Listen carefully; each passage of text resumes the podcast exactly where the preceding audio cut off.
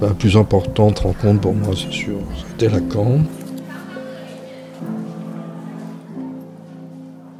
Bonjour et bienvenue sur le podcast dans lequel les psys vous partagent leur histoire. Les cliniciens que vous entendez ici vous racontent leur parcours, leurs rencontres et vous dévoilent cette mise au travail intime et nécessaire, ce nouage indispensable entre vie professionnelle et personnelle. Parce qu'entendre les cicatrices d'un autre ne se fait pas sans une réflexion sur les siennes, bienvenue sur Histoire de Psy.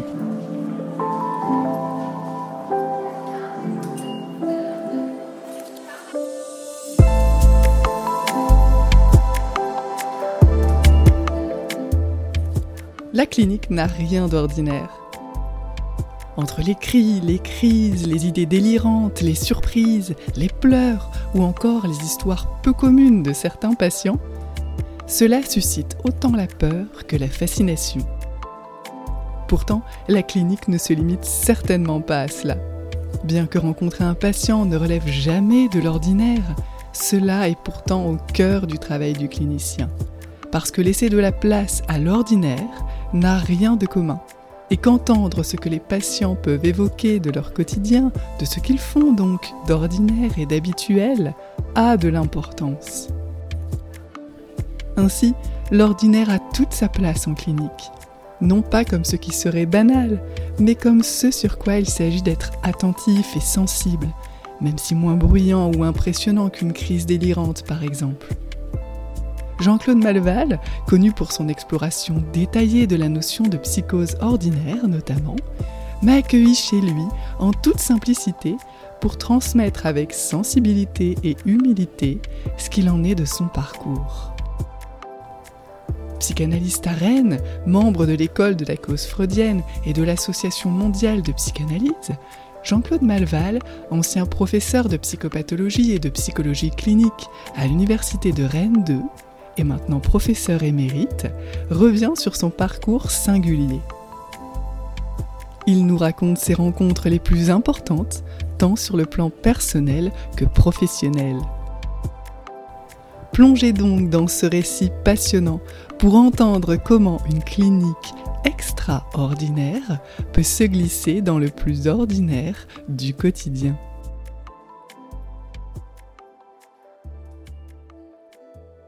Bonjour euh, Jean-Claude Malval. Merci beaucoup de, m'accueillir euh, ce soir chez vous mhm. euh, pour répondre à mes questions et, nous parler de votre parcours. Mhm. Alors effectivement, je vous ai envoyé quelques petites questions avant mhm. qui seront le, point de départ finalement de notre discussion. Est-ce qu'avant tout, vous pouvez commencer par vous présenter votre nom, votre prénom, et puis comment vous avez entendu parler, découvert euh, pour la première fois euh, le mot psychologie et ou psychanalyse? Donc, je me nomme Jean-Claude Malval. Actuellement, je suis en retraite de l'université euh, puisque je suis parti en 2014 et donc mon éméritat s'achève au mois d'août. J'aurais été 9 ans quand même, émérite. Mais je continue à pratiquer euh, la psychanalyse dans mon cabinet. Je continue à faire des recherches, euh, à écrire euh, et à intervenir dans diverses institutions pour parler essentiellement de points sur lesquels mes recherches sont centrées depuis longtemps, c'est-à-dire la psychose et l'autisme en différenciant bien d'ailleurs l'un et l'autre. Oui. Et puis euh, différencier parce que euh, le travail euh, thérapeutique avec les uns et avec les autres me semble assez différent. On ne conduit pas la cure des autistes comme celle des psychotiques. Et, donc c'est un des points que j'essaie de développer quand j'interviens dans diverses institutions.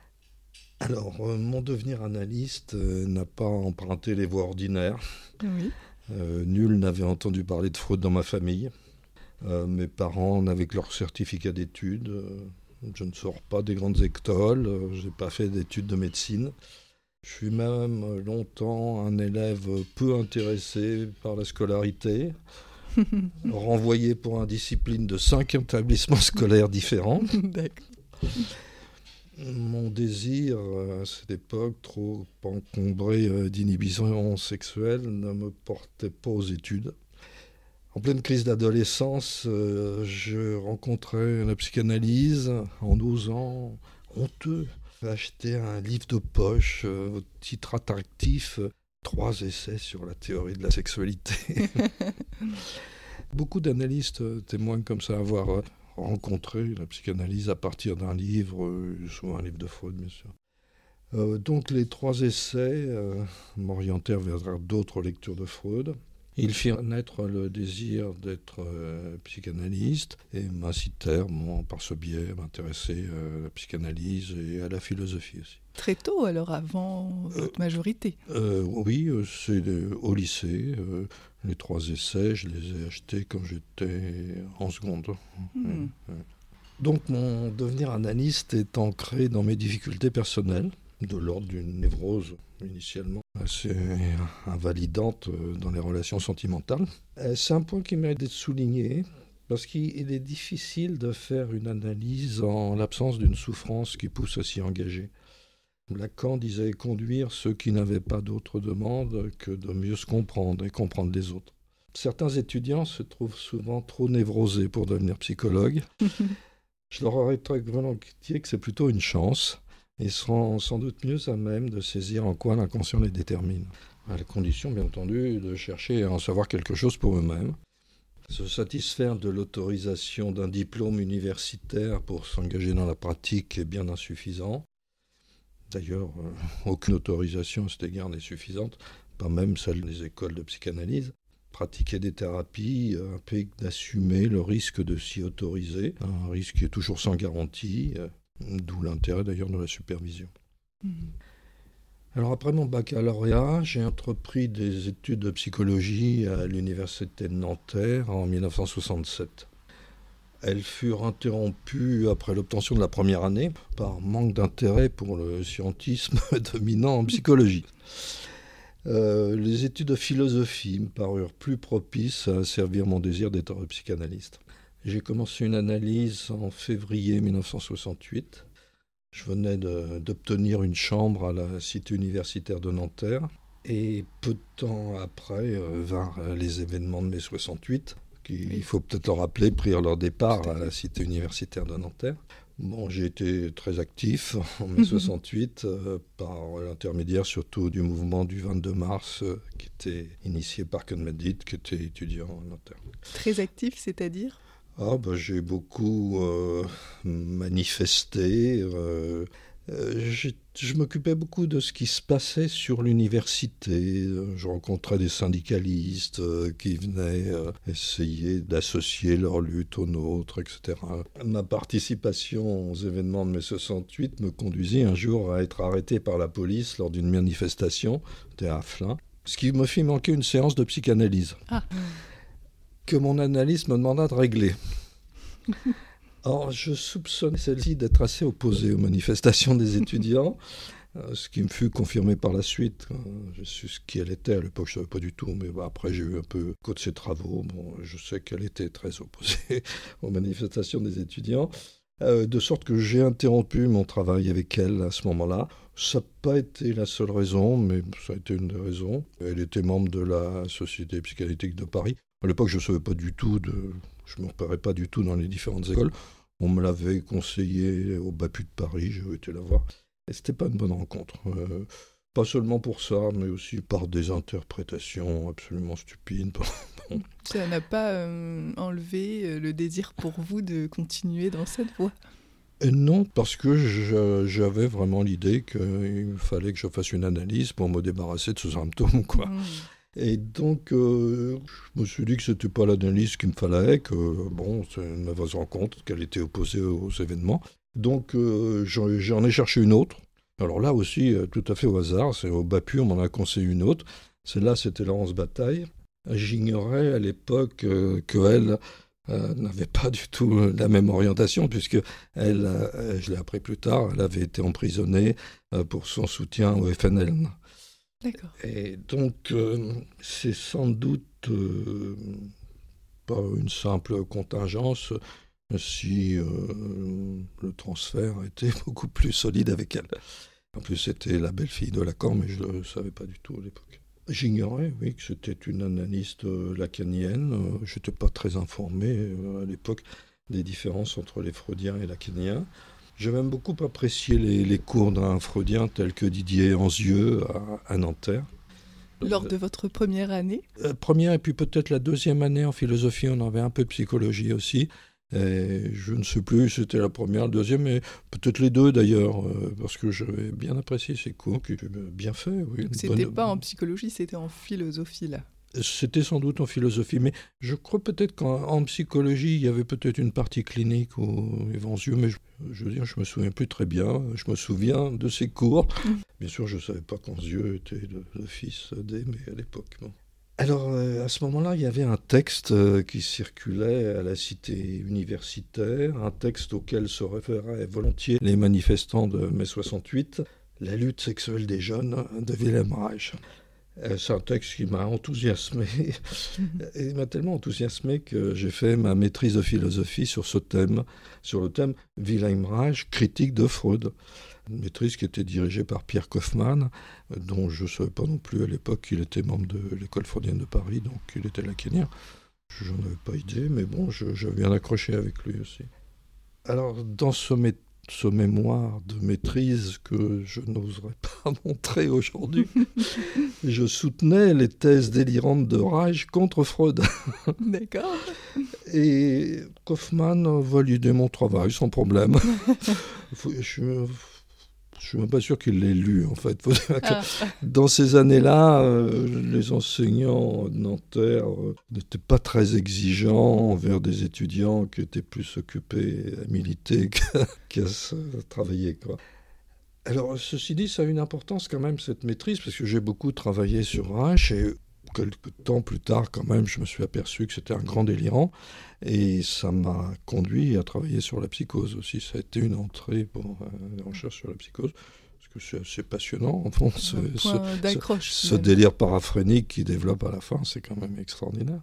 Et puis au début, c'est aussi intéressant de la psychanalyse. Enfin bon, ça m'a bien intéressé. J'avais même voulu faire un doctorat sur Reich. Puis, bon, à un moment, je me suis aperçu que c'était un peu difficile.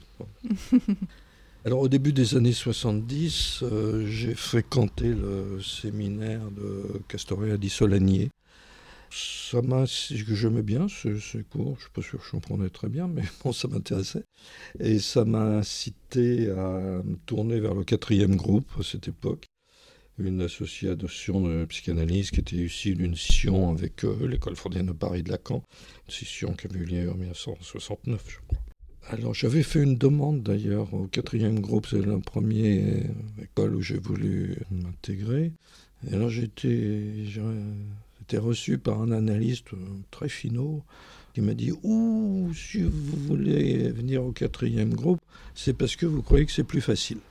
J'étais un petit peu stupéfait de cette euh, interprétation, j'avais jamais pensé à ça. Moi, le quatrième groupe, ça m'intéressait parce que j'aimais bien les travaux de Castorien Dissolégné et ceux de François Perrier aussi.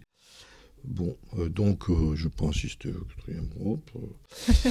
vous avez eu un refus alors en quelque oui, oui, ah bah, oui, il m'a dit ah bah, si vous voulez venir au quatrième groupe, c'est parce que vous trouvez que c'est plus facile. Bon, ce qui n'était pas très engageant. Non. bon, comme toujours, il faut se garder de comprendre. Et lui comprenait beaucoup trop, mais comprenait comme toujours ses propres fantasmes. Bon. Alors à cette époque, j'ai fait la rencontre à la cité universitaire de Nanterre d'une étudiante qui était en analyse avec Lacan, qui elle-même est devenue par la suite euh, psychanalyste. C'est une collègue euh, de l'école freudienne aujourd'hui. Et c'est une rencontre qui a quand même été assez décisive pour moi, en tant qu'elle m'a orienté vers des groupes lacaniens et elle m'a ouvert euh, les portes de certains séminaires de l'école freudienne de Paris. Donc là, vous aviez eu votre, euh, votre diplôme en philosophie, c'est ça Alors j'ai eu mon diplôme en philosophie euh, vers 72 euh, par là, une maîtrise de philosophie, oui, c'est ça. Et ensuite, vous avez cherché une école analytique en même temps, tout ça était un peu en même temps. je faisais d'autres choses aussi d'ailleurs. je, faisais beaucoup de sport aussi. Je payais mon analyse en donnant des cours de tennis de table, par mhm. exemple. Oui. ça comptait aussi à l'époque. Enfin, alors, euh, au début des années 70, je militais aussi, je faisais beaucoup de choses.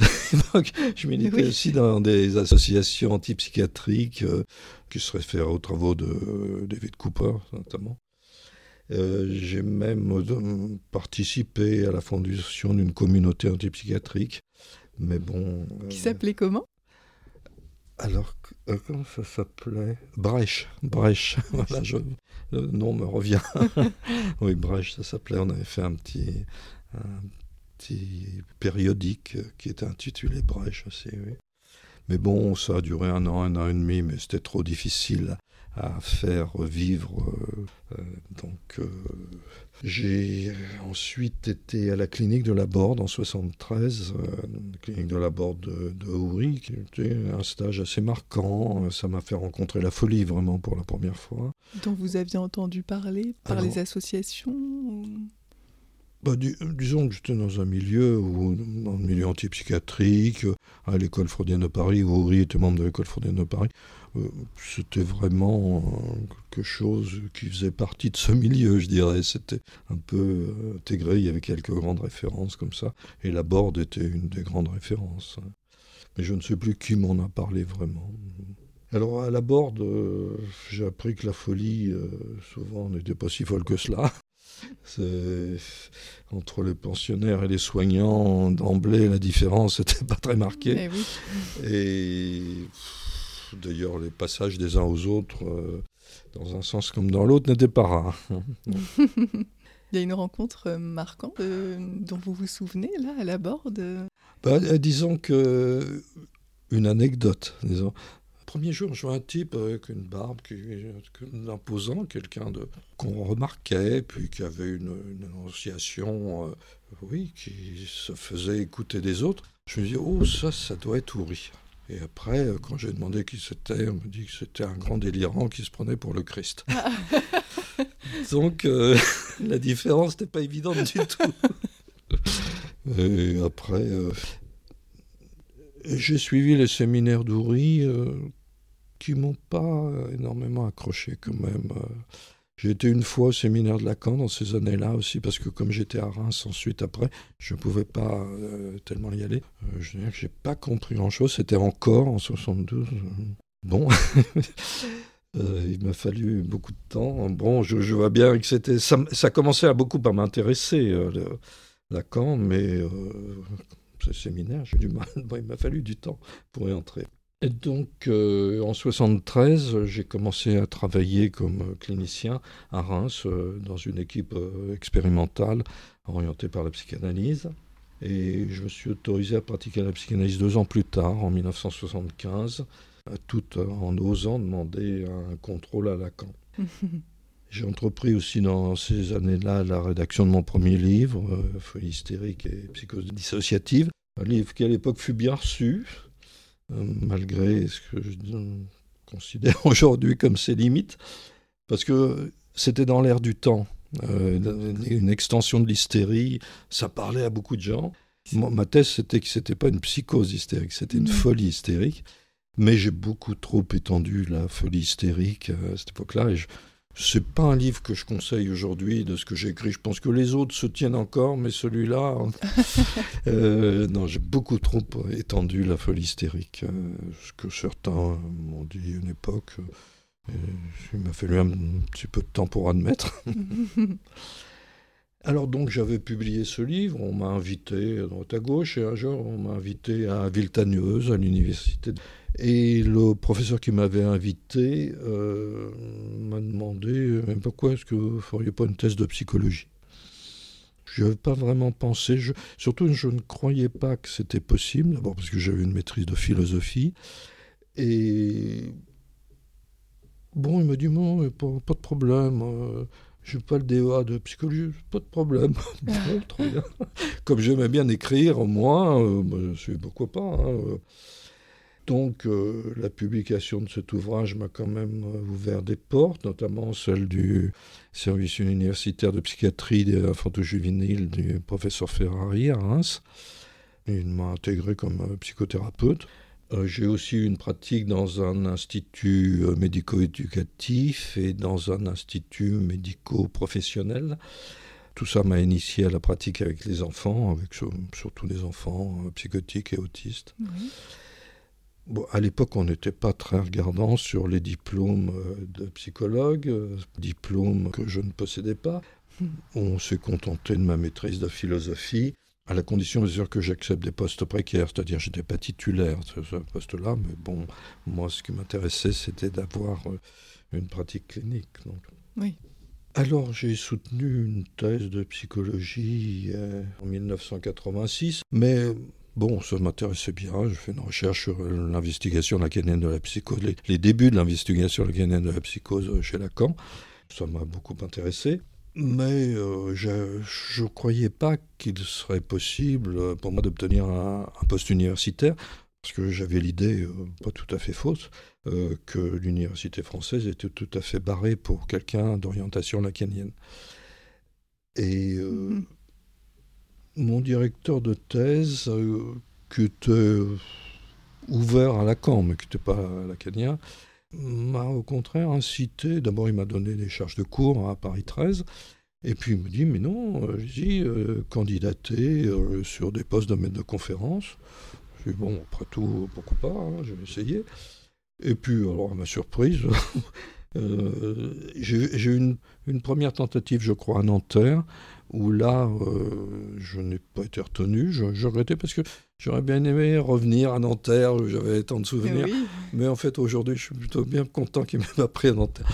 Et euh, après, je crois que c'est ma, ma, deuxième tentative, j'ai dû faire cinq ou six candidatures presque toutes ont été retenues à ma grande surprise. Enfin, retenues au moins pour une audition. Et puis, euh, j'ai eu surtout deux endroits. Bordeaux, euh, ils m'ont téléphoné, ils voulaient vraiment que je vienne à Bordeaux. J'étais assez surpris, je dois dire, d'autant plus que ce n'était pas des Lacaniens. Mais euh, ils avaient lu ce, livre Folie hystérique et comme beaucoup, euh, on m'a souvent dit Ah oui, vous êtes un lacanien compréhensible. Peut-être un peu simpliste même dans ce livre, mais enfin bon. Et euh, donc ça ça m'a ouvert des portes euh, à ma surprise. Et j'ai eu le choix en gros, enfin j'ai hésité entre Bordeaux et Rennes. Et bon, je préférais beaucoup la Bretagne pour diverses raisons. Et puis après coup, euh, je ne regrette pas du tout d'avoir choisi la Bretagne. Par rapport à l'université Par rapport à l'université, oui. Je n'aurais pas pu faire à Bordeaux ce que j'ai pu faire à Rennes. Quoi. Beaucoup de psychanalystes associent les universitaires au discours universitaire. Le discours universitaire Lacan situe à l'envers de la psychanalyse. Mais euh, le discours d'un universitaire, il est incontournable. Dès qu'on commande, par exemple, l'enseignement de Freud ou de Lacan, on se situe nécessairement dans le discours universitaire, et même si on intervient en dehors de l'université, même si on parle dans une euh, école de psychanalyse. Mhm. Les psychanalystes, ils tiennent très souvent le discours universitaire, mais euh, ils n'aiment pas le savoir souvent. Donc c'est pas parce qu'on pratique la psychanalyse que l'on se situe dans le discours analytique dès qu'on ouvre la bouche. Il y a mhm. pas mal d'analystes qui ont tendance à croire ça. Donc en toute rigueur d'ailleurs, le discours analytique, quand on va voir ça de près, le discours analytique, ça vise à des effets de séparation, à la production du S1 chez l'analysant, euh, c'est un discours qui se tient essentiellement dans la cure. C'est l'interprétation, le discours mhm. analytique. C'est pas de parler de la psychanalyse. Euh, Lacan lui-même, euh, dans son séminaire, ne tenait pas un discours analytique. Il a bien précisé qu'il tenait un discours hystérique, parce qu'il était en, recherche, hein, aux limites du savoir. Je rappelle un peu cela parce que beaucoup d'analystes se pensent comme de purs cliniciens et se montrent très suspicieux à l'égard des universitaires. Ils considèrent volontiers les universitaires comme trop plongés dans des conceptualisations abstraites et défensives qui feraient obstacle à une pure écoute clinique. Ces soi-disant purs cliniciens sont parfois surpris quand on leur rappelle qu'une pure écoute clinique, ça n'existe pas l'écoute, elle est toujours médiée par un certain nombre de, savoirs, savoirs cliniques, elle est médiée aussi par les fantasmes. Et même si dans le meilleur des cas, il s'efforce d'épurer le contre-transfert, il y a quand même une médiation, on n'a jamais un rapport direct à l'autre. Et quand l'analyste n'est pas averti de cette médiation inhérente à toute écoute, il est beaucoup plus en risque de se laisser tromper par cette ignorance ou par ce non-savoir euh, quand il ne veut pas s'apercevoir de ça. Par exemple, euh, j'ai entendu un jour un clinicien qui me disait Moi, les schizophrènes, je les sens. Je lui dis Mais qu'est-ce que vous auriez senti euh, quand le concept de schizophrénie n'existait pas Il y a cette médiation conceptuelle, qu'on le veuille ou non, mhm. et, mais certains veulent le faire comme si ça n'existait pas. Vous avez souvent été confronté à ça C'est une chose que, qu'on entend souvent quand même, qui a même été un peu euh, un discours euh, qui était soutenu par tout un pan de l'école freudienne de Paris lors de la scission. Il y avait les purs cliniciens, puis il y avait les, savants de l'autre côté, dans mmh. lesquels il y avait surtout cet horrible Jacques Miller. Enfin bon, mmh. Euh, c'est quand même une scission qu'on entend souvent. On entend ça aussi chez les étudiants. Oh, moi, euh, je suis un pur clinicien, les concepts, euh, bon. Mais les concepts, mhm. ils sont là, qu'on le veuille ou non. Quoi. il faut mieux le savoir et essayer de faire avec plutôt que de faire l'impasse là-dessus. Puis les jeunes cliniciens aujourd'hui, ils connaissent moins l'histoire de la psychanalyse, les scissions. J'ai l'impression que c'est plus difficile de se positionner maintenant à ce niveau-là. Hein. Euh, tout à fait. Ceci dit, euh, les six c'est des sujets très compliqués d'ailleurs. Moi-même, je crois que je m'y perdrais tellement il y en a eu.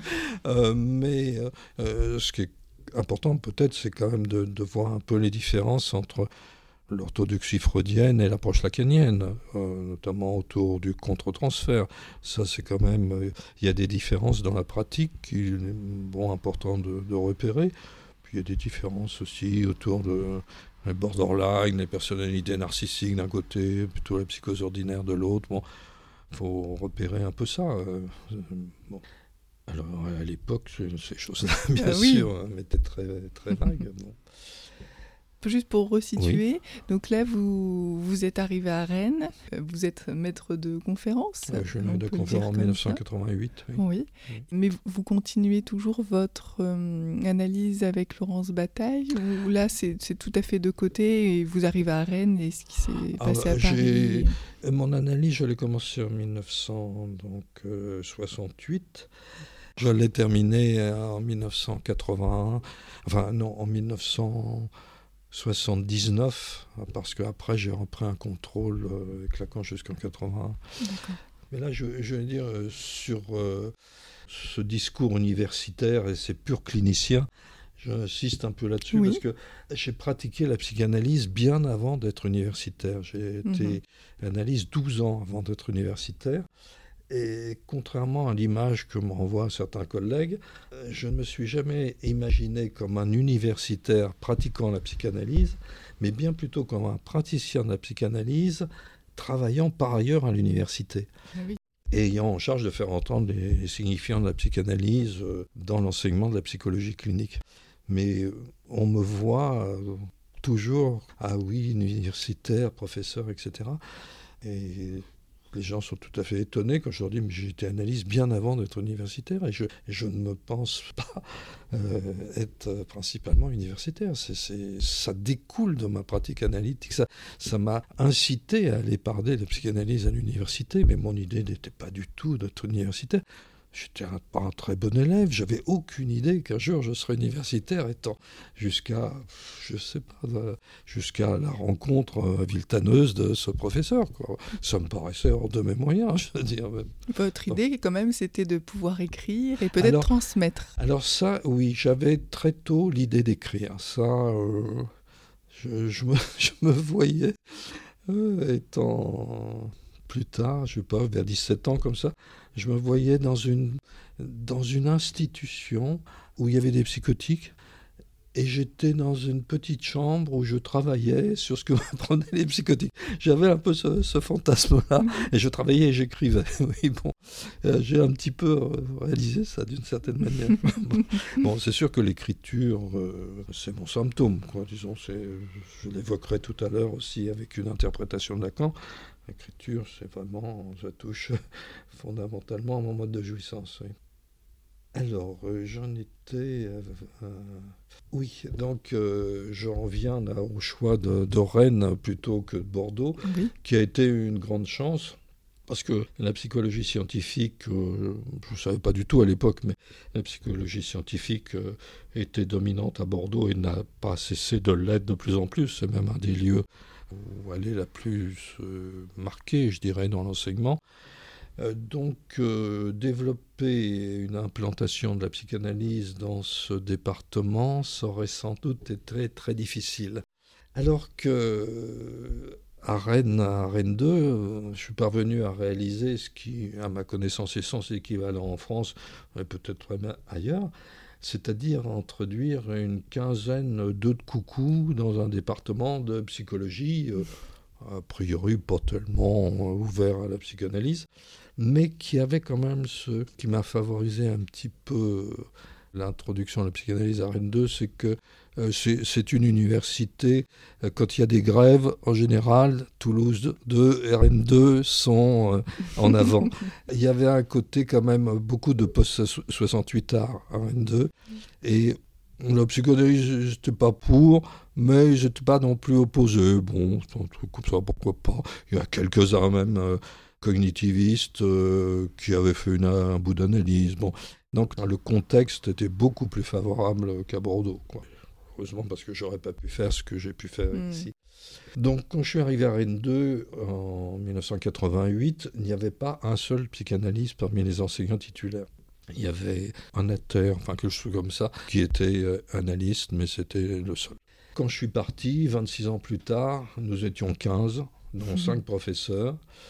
Et il m'a fallu déposer patiemment chacun de ces œufs, euh, beaucoup, non sans mal, en opérant des alliances avec certains collègues cognitivistes euh, qui étaient largement, qui sont toujours largement majoritaires dans le département.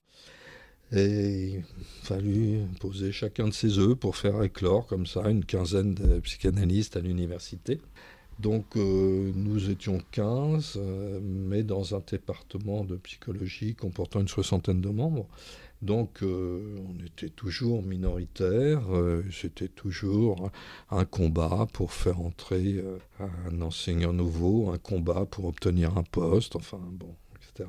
Alors aujourd'hui, l'implantation d'un enseignement de la clinique orientée par la psychanalyse à Rennes 2 tend un peu à s'effriter, mais il reste malgré tout un petit groupe d'une dizaine euh, de psychanalystes qui sont euh, assez actifs. Mhm. Et depuis les années 90, euh, quelques centaines de psychologues cliniciens orientés par la psychanalyse ont été formés à Rennes 2, et parmi eux, quelques dizaines sont devenus psychanalystes. En témoigne par exemple le groupe de l'ACF Val-de-Loire-Bretagne, qui est de loin le plus nombreux en France.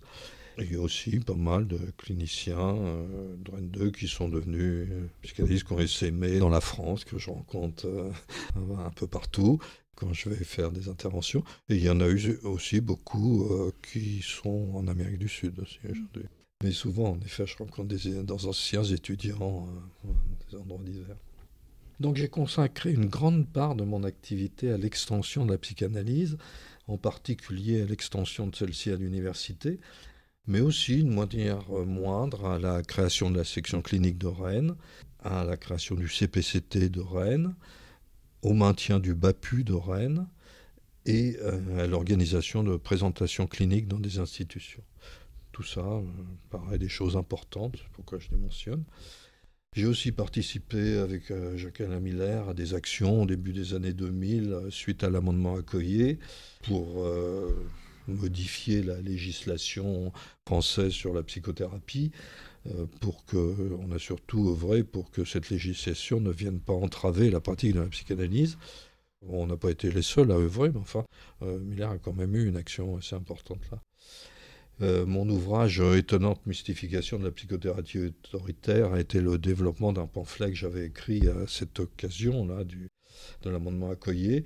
Euh, je cherchais à démontrer dans cet ouvrage que les diplômes en matière de psychologie ne protègent en rien de pratiques aberrantes telles que le crédit donné aux enlèvements extraterrestres et à d'autres formes de souvenirs induits, un certain nombre d'épidémies comme ça qui ont eu lieu euh, aux USA surtout, qui ont été générées par des praticiens hautement diplômés.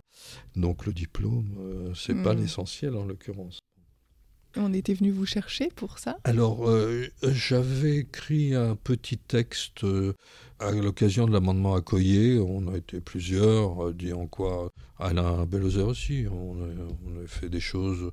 il y avait une revue qui avait lancé Jacques-Alain Miller, l'ARN, à cette époque-là. Et peut-être qu'il nous avait sollicité pour écrire des articles là-dessus. J'avais écrit un article euh, justement là-dessus, et il m'a dit bon, pourquoi est-ce que vous ne le développeriez pas pour en faire un livre? C'est comme ça que je, fais ce livre. D'accord. Qui est peut-être, oui, le seul livre qui ne traite pas de la psychose ou de l'autisme que j'ai écrit, mais qui m'a beaucoup intéressé aussi, euh, parce que j'y traite aussi dans ce livre de la différence entre la psychothérapie et la psychanalyse. Montrant quoi la psychothérapie. Euh, Lacan dit quelque part, la psychothérapie, ça se ramène toujours à la suggestion ce qui me paraît extrêmement mm. pertinent. Et la psychanalyse, c'est autre chose, justement. Mais bon, faut le montrer, c'est pas toujours très clair pour beaucoup de gens. Alors voilà ce que j'avais à dire pour votre première question. Oui. Ensuite, vous m'en posiez une autre. Qui découverte de la psychanalyse, là, jusque-là. voilà. Euh, alors après, je viens à la question quelles sont les rencontres particulièrement marquantes? Oui, les rencontres cliniques et ou euh, universitaires. Et... Deux rencontres ont été particulièrement marquantes pour moi et dans mon parcours analytique et dans ma vie quand même. Et puis une troisième. Alors la première, la plus importante quand même, bien sûr, euh, c'est sans nul doute en 1975, euh, celle de Lacan, à la faveur d'un contrôle qui s'est transformé en analyse et puis, après la fin de cette année, qui est redevenu un contrôle. Donc, euh, j'avais été le voir. Euh, j'avais dit à Laurence Bataille que je venais aller voir un contrôleur. Bon, j'ai été voir Odoard d'ailleurs, au départ, qui m'avait dit Oh, vous savez, Lacan, euh, le concept freudien, c'est bien suffisant. À l'époque, c'était en 77, 78, je commençais quand même à comprendre que Lacan, c'était pas seulement Freud, que ça allait un peu plus mm. loin quand même. Et donc, Audouard m'avait bien déçu. J'ai dit à Laurence Bataille, mais j'ai pas, pas confiance en Audouard. Elle me dit, bah, allez voir quelqu'un qui vous avez confiance. Et, et, je me souviens, je lui ai dit, comme ça, spontanément, oh, bah, il y en a qu'un. Bon, c'est comme ça que je suis allé voir Lacan. euh, donc oui, la plus importante rencontre pour moi, c'est sûr, ça a été Lacan. Les séances courtes ou à durée variable de 2 à 20 minutes euh, m'ont fait appréhender de manière vécue que l'analyse, euh, c'est pas un travail d'intellectualisation et que l'inconscient n'est pas une conscience cachée, euh, nourrie de traumatismes hitchcockiens. Euh, c'est bien plutôt une instance constituée euh, d'éléments épars euh, qui surgissent par surprise à la faveur de, de l'absurde, d'actes manqués, de rêves, etc.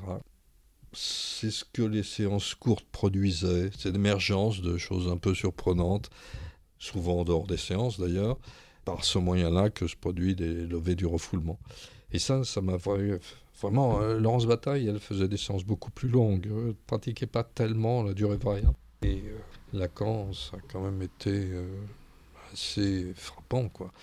La première fois, il m'a reçu 20 minutes, il m'a laissé expliquer un peu d'où je venais, tout ça. deuxième fois, il m'a reçu deux minutes et je suis sorti catastrophé. bon, puis après. Oui, c'est de faire un drôle d'effet tout de même fait. Mais bon, j'ai compris après que c'était lié à sa conception d'analyse, quoi. Et qu'il ne s'agit pas d'intellectualiser, il s'agit de se dégager de l'imaginaire. Alors mon analyse qui s'enlisait un petit peu avec Laurence Bactaille, euh, quoiqu'elle avait quand même permis au bout de deux ans, deux ans et demi, la, la levée du symptôme qui me embêtait le plus. cette analyse a été relancée par les séances de Lacan et, ça a libéré chez moi un désir de recherche et d'écriture, surtout qui n'a jamais cessé d'être euh, actif depuis lors. Puis j'ai rencontré Lacan, j'ai toujours eu une activité d'écriture, je dirais, parce que c'est mon symptôme. Donc la psychanalyse n'affranchit pas de son inconscient, mais elle permet d'habiter son symptôme, de faire avec. Euh, elle révèle que nous sommes menés parce que nous ignorions et qui ne se rencontrent euh, que dans la répétition. On ne peut pas changer son symptôme, mais on peut se positionner autrement par rapport à lui, on peut ne plus en souffrir et le mettre au service de notre désir. Et Lacan m'a toujours paru un personnage chaleureux, Mais il n'était pas avec tous. C'était un analyse qui ne reculait pas à briser les tabous qui pouvaient faire obstacle au surgissement de l'inattendu. Aucun effet de poil, par exemple, dans ses interprétations, contrairement à l'image qu'en donnaient certains, mais bien plutôt des coupures et des interventions surprenantes, voire frappantes frappantes au sens propre d'ailleurs, et, il lui arrivait de prendre de, grandes libertés avec euh, le cadre freudien. Hein. J'ai particulièrement retenu certaines de ses interprétations en actes, certaines dont j'ai été témoin, euh, d'autres qui m'ont été relatées. L'une d'elles consista à enlever le cigare de la bouche euh, d'un analysant peu modeste qui se présentait à lui comme ça avec son cigare. connaissant le personnage, euh, je comprends très bien qu'il ait fait ça. C'est lui-même d'ailleurs qui me l'a relaté, pas Lacan, le personnage. Une autre euh, interprétation a été de carrément gifler un analysant qui me l'a rapporté sans me donner la raison. Euh, ce qui l'a pas empêché, bien au contraire, de devenir analyste, euh, lui aussi, euh, analyste de l'école.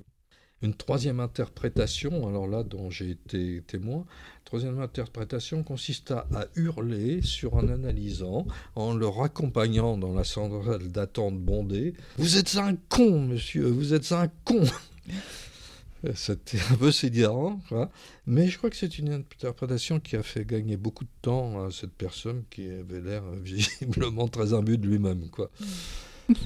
Pour ma part, l'interprétation qui m'a le plus frappé, euh, c'est celle qui visa au principe de, ma jouissance. Euh, Lacan acceptait que je lui apporte des articles et même que je lui dédie mon, mon premier livre. Je lui avais demandé s'il l'acceptait. Alors il prenait les textes que je lui apportais sans rien m'en dire en général par la suite, mais il les acceptait. Et un jour, au début d'une séance, je lui ai apporté un article assez volumineux, au titre euh, assez ambitieux. Alors il regarda la première page en tenant le texte à bout de bras, comme ça, délicatement, entre un pouce index. Puis, en soit encore un peu la chose, il a laissé tomber euh, de manière théâtrale Bon, ce qui était, je trouve, une manière de dégager les cris d'élan narcissique et de pointer un objet de jouissance déterminant. C'est vrai que ça m'a frappé, cette interprétation-là, qui était extrêmement bien vue, je trouve. Alors, une autre rencontre fut déterminante. Au début des années 70, il m'arriva d'assister à un séminaire dans le local de l'école freudienne de Paris j'ai entendu un commentaire d'un des textes euh, les plus complexes des écrits de Lacan, euh, Subversion du sujet et dialectique du désir, texte bien difficile. Hein. Un enseignant en philosophie de Nanterre nous avait mis entre les mains le texte des écrits, peu après sa sortie, mais il n'en comprenait pas grand-chose, et ses étudiants moins encore.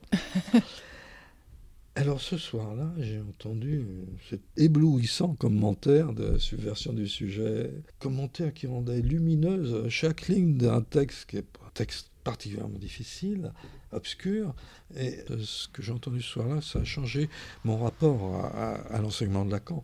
J'ai compris que c'était... Euh, euh, ça, ça m'irritait au départ, Lacan. Je disais, pourquoi il écrit comme ça peut être plus simple, etc. Tout ce qui se dit. Là, j'ai vraiment compris que c'était une pensée extrêmement rigoureuse. Et vraiment, ça a été déterminant. Ce commentaire euh, avait été fait par un jeune homme, euh, alors encore en formation analytique, nommé Jacques Alain Miller. Et donc, il m'a fait découvrir ce soir-là que non seulement Lacan n'était pas incompréhensible, ni volontairement abscon, mais que c'était un auteur rigoureux et novateur. Cette lecture euh, produite par Jacques-Alain Miller ce soir-là, on sait qu'il l'a poursuivie de longues années dans son séminaire, permettant à des générations d'analystes de trouver des ouvertures à un enseignement difficile qui serait resté à beaucoup d'un abord particulièrement ardu euh, sans ses commentaires. Dans mon ressenti, euh, Lacan était un personnage chaleureux, Jacques Miller euh, assurément plus froid. Mais la rencontre de l'un et de l'autre fut pour moi décisive. Tous deux m'ont accompagné avec sympathie dans mon parcours analytique. Le transfert à la psychanalyse ne peut sans doute se soutenir en l'absence de quelques rencontres déterminantes, mhm. d'où l'importance d'œuvrer à son extension et de sortir du cabinet. Donc je suis entré euh, en 1980, non 1977. j'ai été nommé membre de l'école freudienne de Paris. Et quand il y a eu la scission en 1981, Lacan a fait un appel à ceux qui le suivaient. Bon, j'ai répondu, euh, il y a eu 1000 personnes qui lui ont répondu. Bon, j'ai répondu à ce moment-là. Et donc, j'ai été parmi les premiers membres de l'école la cause freudienne. Mhm. Et donc, j'ai suivi Jacques-Alain Miller à, ce moment-là.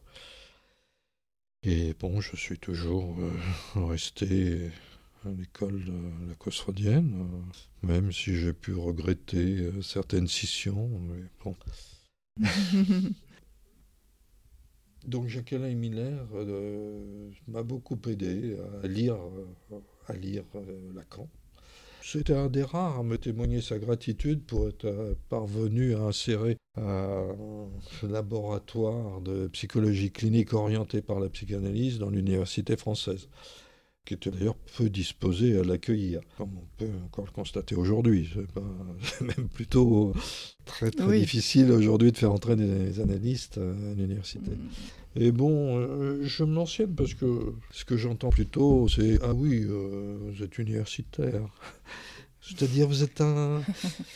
Je pas dit parfois, mais quand même, euh, vous êtes un analyste de seconde zone, quoi. C'est un petit peu, un petit peu ça, quand même, chez certains purs cliniciens. D'accord. Euh, Jacques-Alain Miller n'a pas eu cette attitude. Bon, d'ailleurs, lui-même étant universitaire. D'ailleurs, on ne lui a jamais reproché à lui d'être universitaire, parce que on considère qu'il est le commentateur de Lacan. C'est pas, on ne le voit pas comme ça. Alors que certains autres, euh, ça, ça, colle à la peau. bon, je m'en suis accommodé, c'est pas grave, mais quand même, c'est un petit peu irritant parfois. Mm-hmm. Alors, troisième rencontre importante, euh, bien sûr, plus tardive, euh, celle de ma femme, qui était une brillante normalienne, agrégée d'anglais, spécialiste de Lewis Carroll jeune, et jolie quand je l'ai rencontré. Euh, et, on a été, on s'est rencontrés autour d'un intérêt commun pour la psychanalyse d'ailleurs. Et euh, cet intérêt n'a cessé d'être alimenté, puisqu'elle est maintenant directrice du département de psychanalyse de Paris 8, département qui a été fondé par Lacan euh, en 1974 à Vincennes. Elle a succédé à Gérard Miller. Il n'est pas rare que nos discussions s'apparentent à des supervisions mutuelles. et contrairement à un bruit que j'ai entendu parfois, et malgré notre différence d'âge, elle n'a jamais été mon étudiante ni mon analysante. en tout cas, vous vous êtes rencontrés sur un intérêt commun. oui, euh, ça pas été ça n'a pas été un hasard, ce genre de rencontre, euh, genre de truc qui marche jamais, mais c'est un ami, un ami qui, qui s'intéressait à la psychanalyse d'ailleurs, qui était un philosophe un peu connu, Miguel Beya Sayag, qui a eu l'idée qu'on était fait l'un pour l'autre. D'accord. Ça marche jamais ce truc-là.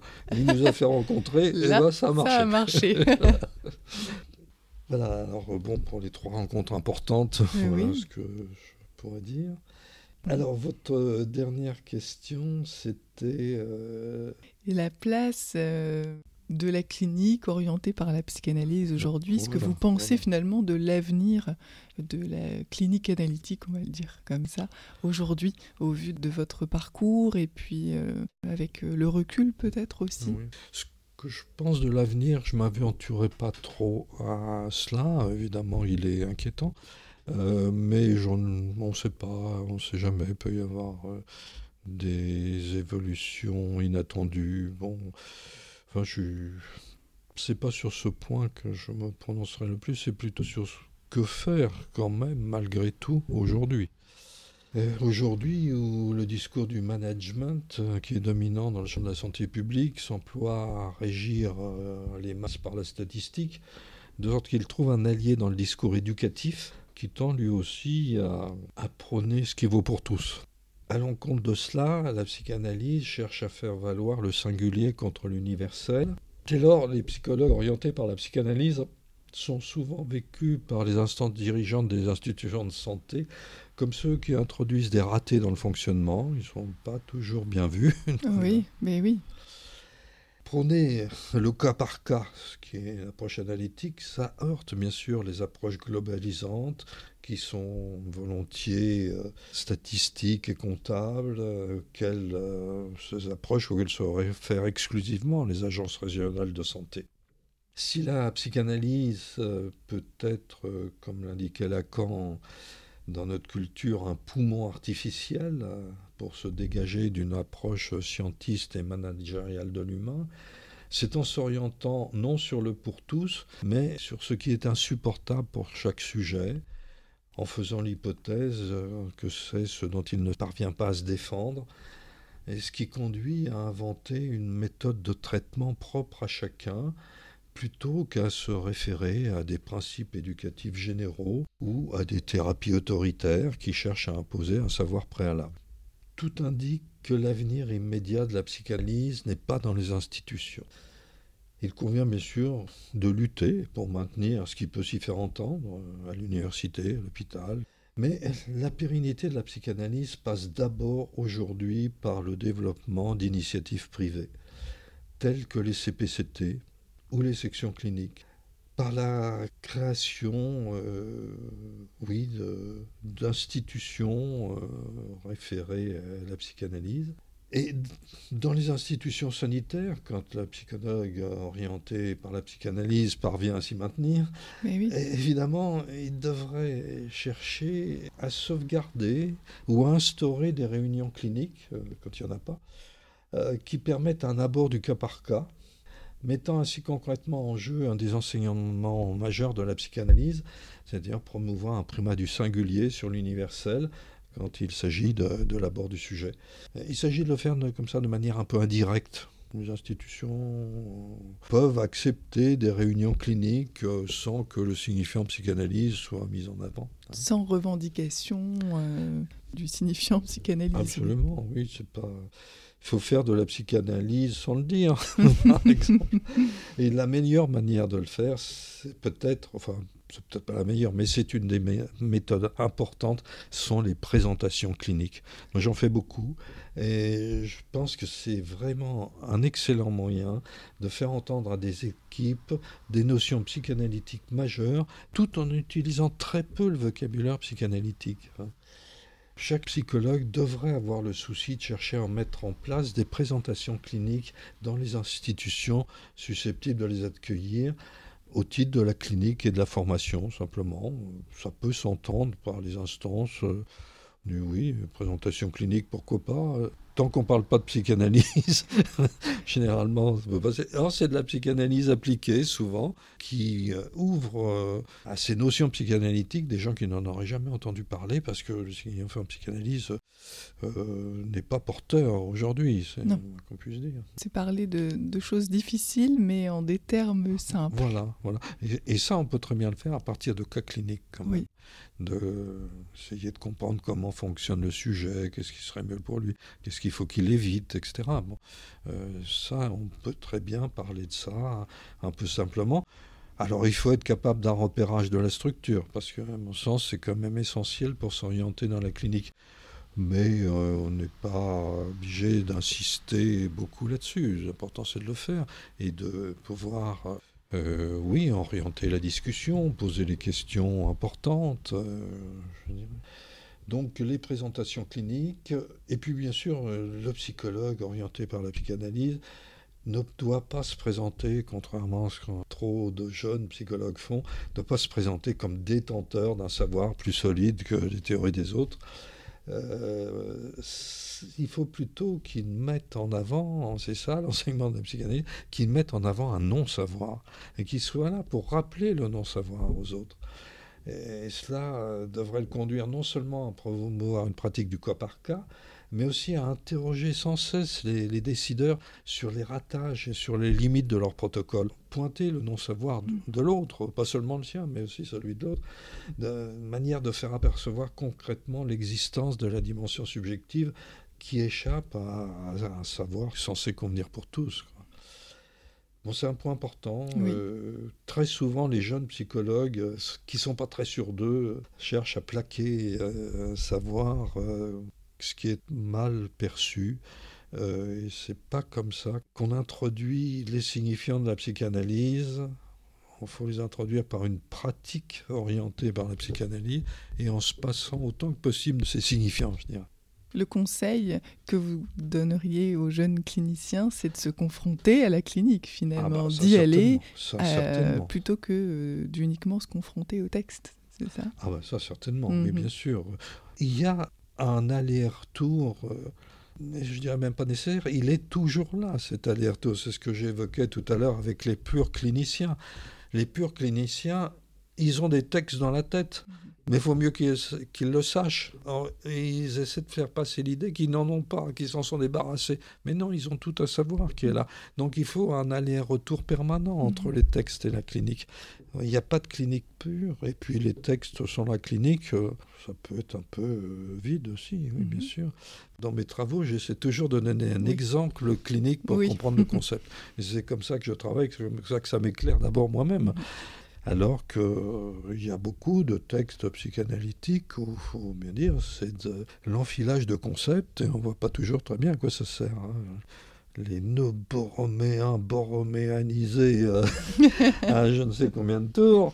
Euh, bon, d'accord, pourquoi pas, mais quelles conséquences ça a dans la clinique? On ne voit pas très bien, hein, souvent. Alors, je ne dis pas que le nœud borroméen, c'est pas intéressant quand c'est rapporté à Joyce ou à la psychose ordinaire, ça peut avoir un certain intérêt. Euh, mais après, il y a d'autres conceptualisations qui partent dans des trucs. Euh, pourquoi pas Je, suis d'accord pour qu'on fasse des élaborations qui aillent dans le sens de la recherche. Seulement, on ne voit pas à quoi ça correspond cliniquement. On, ajoute des nœuds et des nœuds, mais cliniquement, pourquoi vous faites ça? Ben, mm-hmm. Parfois, euh, si on ne nous explique pas, je ne vois pas l'intérêt de la chose. Mm-hmm. Le conseil que je donnerais, ce serait euh, un des conseils, ce ne serait pas le seul, c'est d'inciter les psychanalystes et les cliniciens à sortir de leur cabinet. Faire exister la psychanalyse est indissociable d'une action politique pour son extension. La psychanalyse, elle ne vit que si on la fait vivre dans la société aussi. Elle n'est pas coupée de la société. Et si on veut qu'elle persiste, il faut euh, travailler à son extension et euh, donc euh, essayer de faire entendre ses signifiants à l'université. C'est une possibilité. Faire des interviews comme vous faites là, par exemple, c'en est une aussi. Et puis faire vivre ces institutions où les cures sont gratuites, au moins pour certaines séances, pendant certaines séances, et où les analystes se forment. Oui, ça c'est, je pense, le point important, faire sortir, euh, ne pas rester dans son cabinet, qui est quand même euh, ce qu'on observe trop souvent avec les enseignants à l'université, qui euh, n'ont pas eu toujours ce qu'on a fait à une époque à Rennes 2, où on était tous très investis dans la vie de l'université. À un moment, on avait réussi à être un à la direction de l'université, un au conseil scientifique, un au conseil euh, un autre à la direction du débat. On était dans tous les conseils et dans tous les lieux où se prenaient les décisions. C'est comme ça qu'on a pu faire entrer 15 personnes. Et euh, on avait réussi un carton plein euh, vers les années 2000, comme ça. Et puis après, bon, un peu, ça c'est un peu délité. Et puis, mais pour, euh, oui, pour réussir à faire entrer beaucoup de personnes comme ça, il a fallu ça. Et je dois dire qu'il y a eu un groupe à un moment où on était très solidaires et on s'entendait très bien. Et on, allait tous dans le même sens pour soutenir la psychanalyse à l'université. Quoi. Mmh. Et ça, c'était un peu exceptionnel parce que je veux dire qu'aujourd'hui, d'après ce que j'en entends, il n'y a, pas, a plus la même solidarité. Il y a quand même des divisions dans le groupe, c'est plus que ça a été. Il y a eu un moment comme ça, c'est étonnant, où on était presque tous très amis. Bon, j'avais presque tous, je les avais choisis d'une certaine manière, j'avais été les chercher, etc. Bon, je fais une ou deux erreurs, mais enfin pas beaucoup quand même. Pour l'essentiel, euh, c'était des gens qui, vraiment avaient le même idéal, étaient très militants et euh, qui ont, travaillé ensemble. Et ça a donné une ambiance et une dynamique. Ça a donné une ambiance et une dynamique qui a été très, très intéressante pendant 10-12 euh, ans. Quoi. Puis après, bon, ça a quand même continué sur sa lancée, ça fonctionne encore, mais ce n'est plus ce que ça a été. On a parlé des, rencontres, surtout dans, le champ de la psychanalyse. Est-ce qu'il y a une rencontre avec un patient qui a pu vous marquer particulièrement? Pas forcément une analyse, mais une rencontre parce qu'elle a été marquante, frappante Il y en a eu, oui, pas mal. J'imagine qu'il y en a eu pas, mal. Il y en a deux, d'ailleurs. Je, pense à deux, là, mm. dont j'ai écrit les cas, parce que vraiment, ils m'ont passionné l'un et l'autre. Là, je l'ai publié dans Repère sur la psychose ordinaire. C'est un sujet, ce qui était frappant chez lui, c'est un sujet très intelligent, présentant bien et tout, mais qui ne faisait absolument rien. et qui souffrait quand même un peu de ça, mais dès qu'il s'investissait dans quelque chose, il y avait euh, un surmoi écrasant qui lui interdisait de faire quoi que ce soit. Il ne pouvait faire que les choses parfaitement, parce que moi, quoi, il pouvait rien faire. Et euh, c'est quand même euh, très extraordinaire ce sujet intelligent, brillant, séduisant et tout, mais qui ne fait absolument rien. bon, ceci dit, je le vois toujours aujourd'hui. Il a quand même réussi à aménager un peu ça, il a fait des études quand même, mais qui ne doivent pas conduire à un métier. Et il a fait des études. Il a réussi à un moment quand même à, intégrer une troupe d'art dramatique. il a, pendant deux ans, il a été acteur dans une troupe. Et ça, il a pu supporter quand même un temps, mais aussi euh, toute activité trop durable en groupe est aliénante. Euh, et, il a aussi euh, cessé. Sauf celle de venir vous voir alors. Alors, il vient toujours me voir, ça doit faire, je sais pas, 15 ans qu'il vient me voir.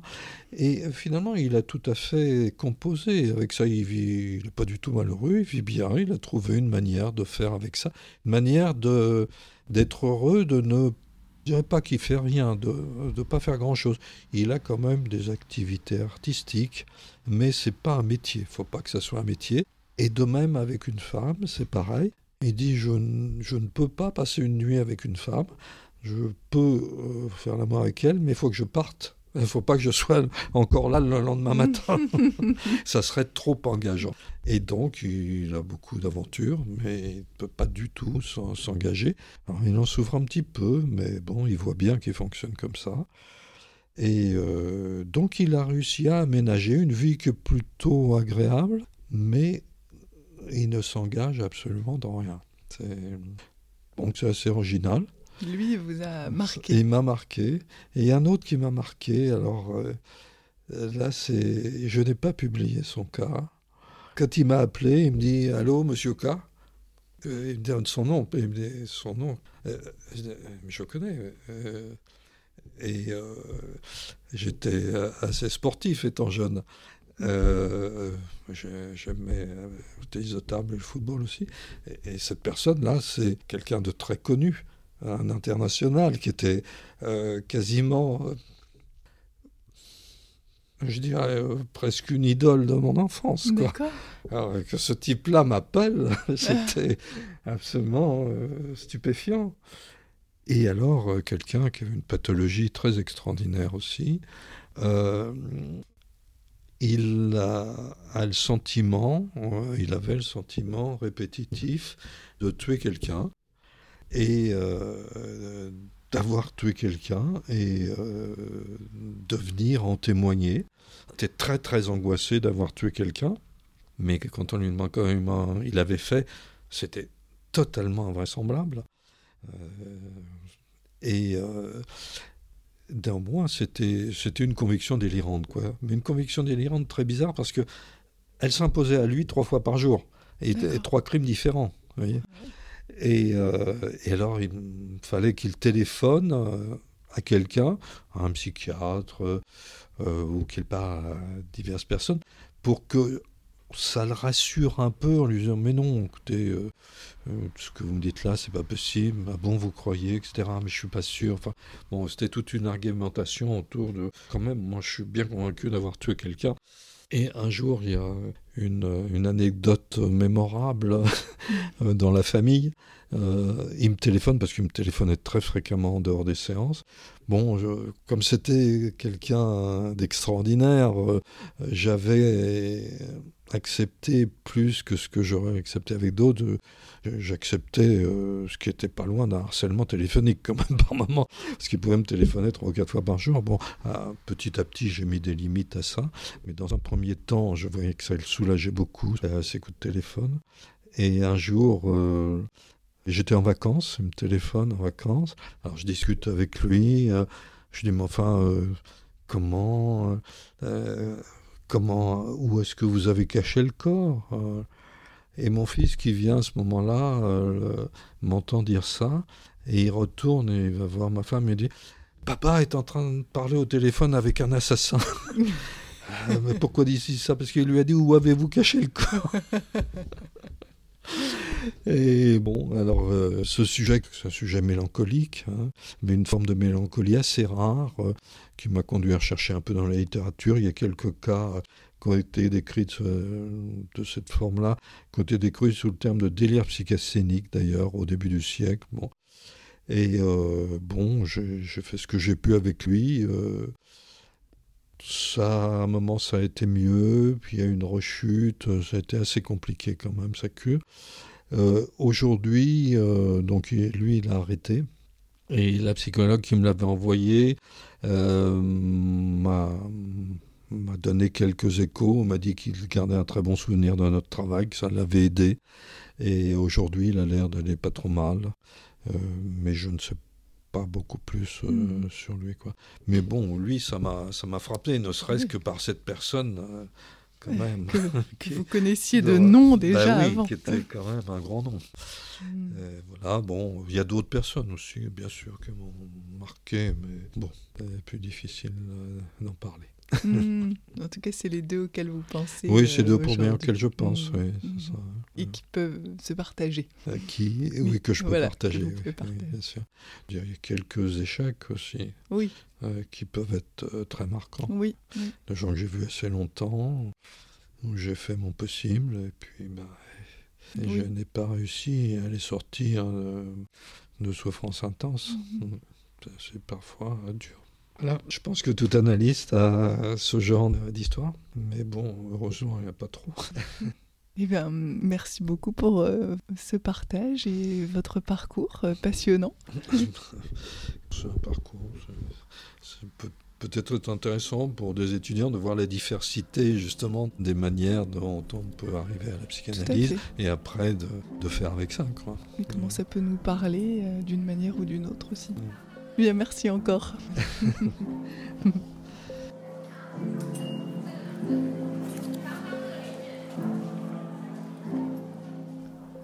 Il est des rencontres qui marquent, de l'ordre de l'extraordinaire, et qui donnent tout son sens à ce qui peut sembler le plus ordinaire du quotidien. Jean-Claude Malval l'affirme, il faut faire de la psychanalyse sans le dire.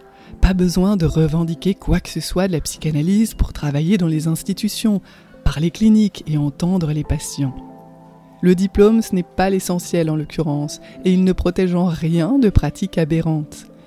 Il s'agit d'inciter les psychanalystes et les cliniciens à sortir de leur cabinet, parce qu'une pure écoute clinique, ça n'existe pas. Jean-Claude Malval le précise, on ne peut pas changer son symptôme, mais on peut se positionner différemment par rapport à lui, ne plus en souffrir. Parce que la clinique, à cela d'essentiel de pouvoir aborder l'ordinaire comme ayant une importance extraordinaire. Histoire de psy, ça vous a plu? Suivez-nous sur Instagram à histoire.2.psy.